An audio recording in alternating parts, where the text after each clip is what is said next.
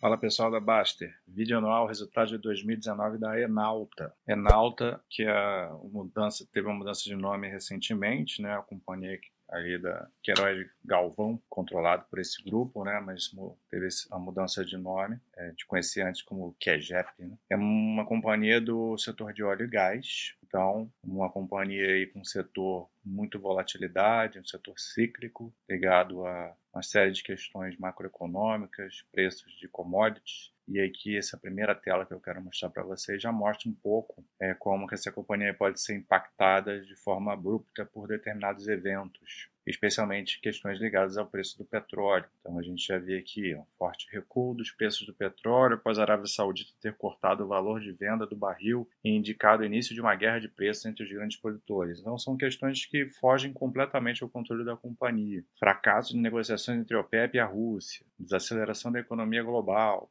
então que afeta a demanda por energia, traz cenário de volatilidade maior e por aí vai. É claro que, como eles, outra coisa interessante que eles colocam aqui, que é muito a visão que a gente é, tenta enaltecer aqui no site da Baster, né? Tudo isso vai ter um impacto muito grande de curto prazo, mas com menor impacto em questões futuras, né? Porque no caso o preço do petróleo futuro. Então a gente sempre tem que olhar a companhia com viés de longo prazo, mas está ciente de, de que essas volatilidades são maiores nesse tipo de empresa. Então é importante você conhecer um pouquinho melhor do modelo de negócios e ter tranquilidade para os momentos é, de crise da economia. Um fator que chama atenção de forma positiva nessa companhia é a parte da alavancagem, que eles colocam aqui. índice de alavancagem mais baixo do setor e, de fato, é uma companhia que trabalha com mais caixa do que dívida. No final, vou mostrar como é que está essa estrutura de capital dela. Então, isso tipo de empresa, ela mitiga muito o risco de empresas, é,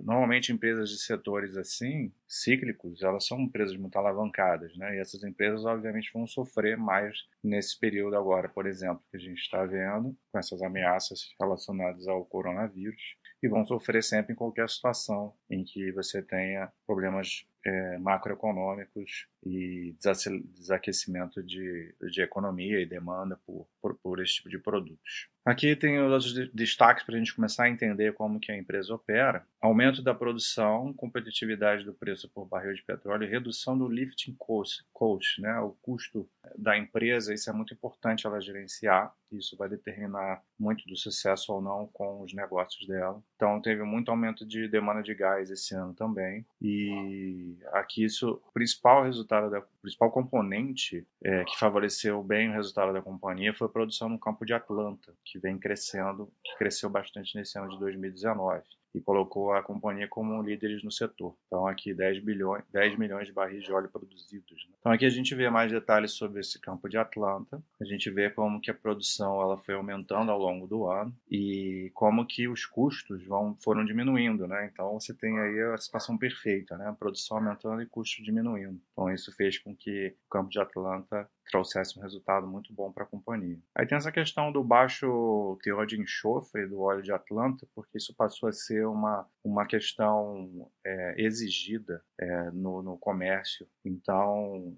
isso já diferencia a companhia, porque todo mundo vai ter que tomar algumas medidas de gastos para poder fazer esse controle melhor do enxofre.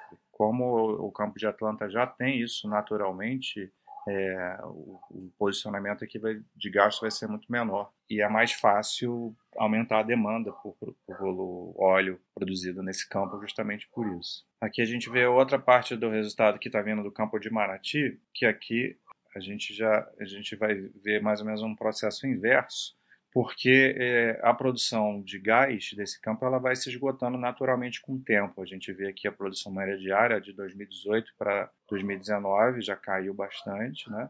E em 2020 vai cair mais ainda.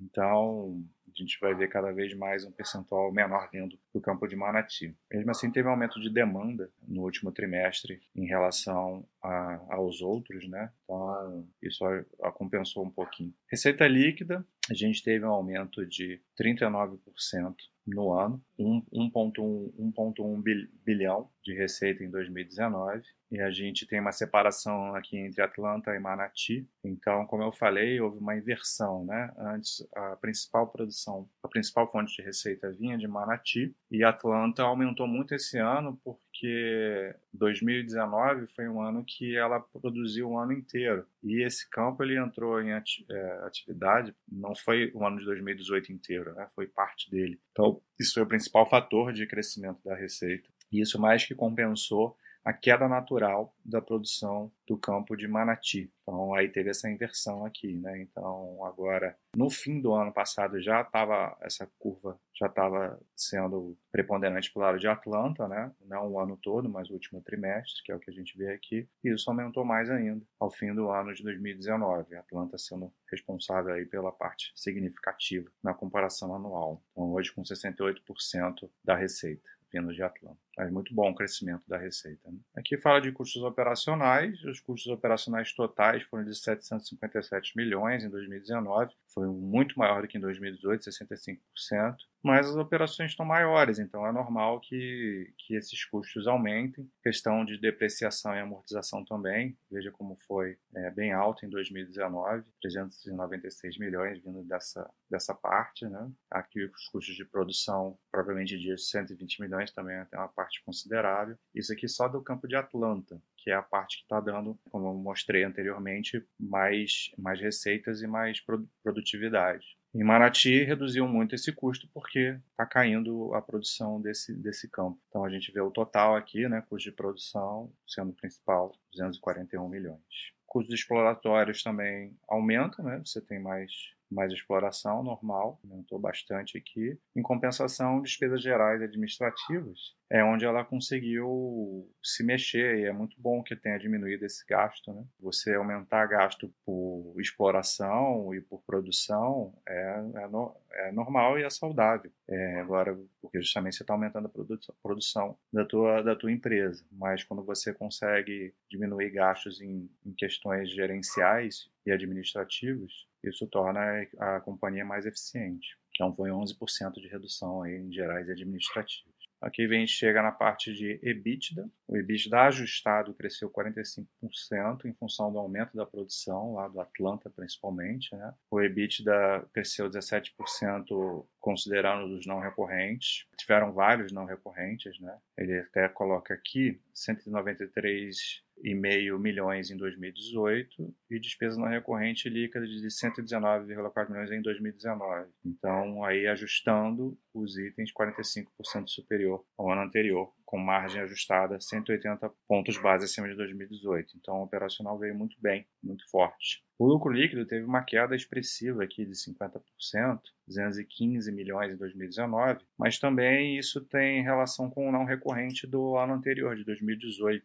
E ele explica aqui que em 2018 o, o lucro foi beneficiado pelo ganho com a venda do bloco BMS 8, no valor de 147,6 milhões. Então essa queda aqui ela não, é, não representa a realidade de produtividade e eficiência da empresa em 2019 não. Então isso já mostra para a gente que além de outras coisas que eu falei antes, não é uma empresa assim tão, tão simples de analisar, você não pode ficar olhando o número frio, né, entender o que está acontecendo. Então uma venda grande dessa de um bloco, né, é uma quantidade muito grande de, de ativo sendo desmobilizado e vai gerar uma grande entrada de dinheiro na companhia. Então complicado a gente ficar comparando, às vezes, os períodos. E aqui, como eu falei lá no início, a parte de estrutura de capital dela é muito tranquila. Ela possui uma dívida de 251 milhões, até caiu né, em relação ao fim do ano de 2018. Só que olha o caixa que ela tem aqui, né? 1,7 bi de caixa, muito mais caixa do que dívida. Então ela tem caixa positiva e dívida líquida negativa. Então não faz sentido a gente ficar analisando dívida líquida sobre EBITDA, né? Porque é, vai ser negativo, mais caixa. E ela costuma fazer os investimentos dela, dela sem, sem captar dívida mesmo, usando aí a sua própria produção interna de caixa. É, essas vendas que ela faz desses blocos, como foi o caso dessa venda em 2018, ela usa esse dinheiro que entra no caixa para fazer o, o capex dela, que normalmente é alto também, né? Então até a gente tem aqui para a gente terminar esse último capex, ela sempre consegue projetar isso com bastante antecedência. E em 2019 foi 50 milhões de dólares é, de capex dos, desses 76% foram investidos no campo de Atlanta, que é o que está sendo a principal fonte de, de, receita da companhia. Já projeta por esse ano agora de 2020 uma, um, um, valor mais ou menos parecido, né, de 46 milhões. Já pensando no futuro aqui, ó, 20 milhões é para a bacia de Sergipe e Alagoas, que são coisas que vão entrar em operacional mais para frente, né, a partir de 2021. E até em 2021 a gente já tem aí um investimento maior projetado de 150 milhões para o campo de Atlanta, um desenvolvimento do sistema definitivo.